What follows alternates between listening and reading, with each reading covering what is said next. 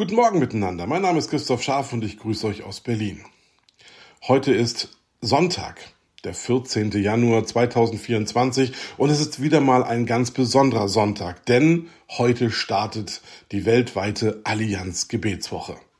Seid ihr dabei? Bist du dabei? Sind Sie dabei? Irgendwie in der Region in der wir leben, in eine Gemeinde zu gehen, heute zu einem Eröffnungsgottesdienst und dann Abend für Abend vielleicht zu einer Gebetsveranstaltung im Rahmen dieser Allianz Gebetswoche?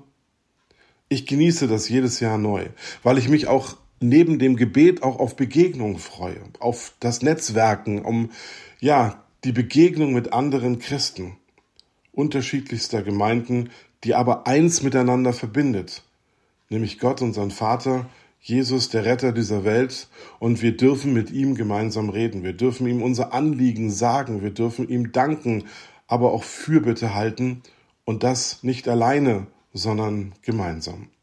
Christoph Zehntner hat vor vielen, vielen Jahren mal ein Lied übersetzt und selbst gesungen und wir kennen das aus unseren Liederbüchern und es heißt, wenn die Welt, wenn die Last der Welt dir zu schaffen macht, hört er dein Gebet. Irgendwie kommt mir dieses Lied immer wieder in den Sinn. Es ist sehr eingänglich, es ist sehr einfach und es beinhaltet eigentlich all das, was zeitlos und auch mit uns zu tun hat. Erste Strophe. Wenn die Last der Welt dir zu schaffen macht, hört er dein Gebet. Wie oft würden wir am liebsten den Fernseher wieder ausschalten, um, wenn es da um Nachrichten geht, die wir fast nicht mehr ertragen können.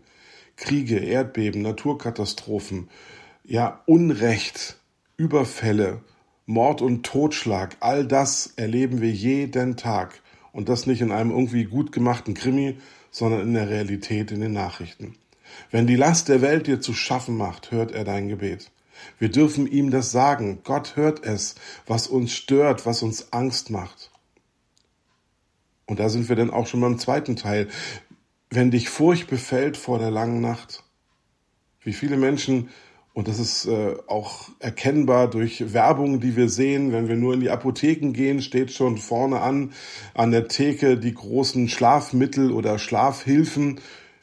Schlafstörungen sind ein ganz, ganz großes Thema in der heutigen Zeit. Und oft ist es Angst, Sorge, Dinge, die uns beschäftigen, die wir nicht richtig loswerden, die uns dann nicht zum Schlafen bringen. Wenn dich Furcht befällt vor der langen Nacht, auch das kennt der Christoph Zedner hier in diesem Lied, kommt auch da wieder der Zusatz, hört er dein Gebet. Ich habe das mal probiert. In einer Zeit, wo es mir nicht gut ging, wo ich wirklich auch schlaflose Nächte hatte, habe ich mich dann hingesetzt, ins Bett richtig hingesetzt und habe gebetet. Ich habe Gott angefleht, habe ihm gesagt, bitte schenk mir die Ruhe, die ich jetzt brauche. Ich brauche den Schlaf und sei du bei mir. Es ist faszinierend. So gut wie jedes Mal konnte ich mich dann umdrehen und kurze Zeit später konnte ich schlafen. Er hört mein Gebet.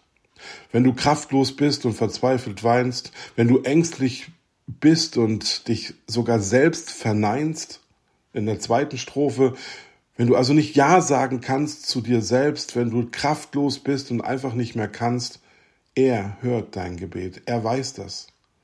Wir dürfen mit ihm reden. Er ist der, der uns neues Leben schenken will, der uns neu aufbauen möchte, der auch unsere Lebenswirklichkeit verändern will und auch kann. Ich wünsche uns das, dass uns dieses Lied auch begleiten darf.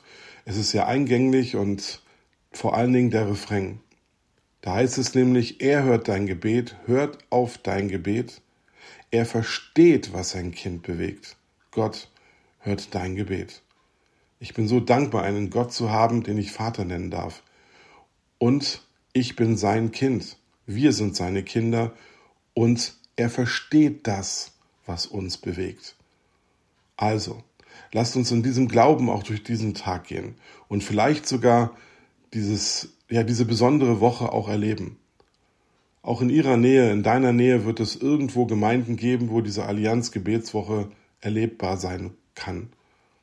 Und es geht in dieser Woche um das Thema, ja, Vision für Mission. Wie können wir missionarisch denken und das auch zu unserem Auftrag machen? Und das gemeinsam mit Christen verschiedenster Gemeinden. Lass uns gemeinsam auf die Knie gehen unseren Gott anbeten und Wunder erleben.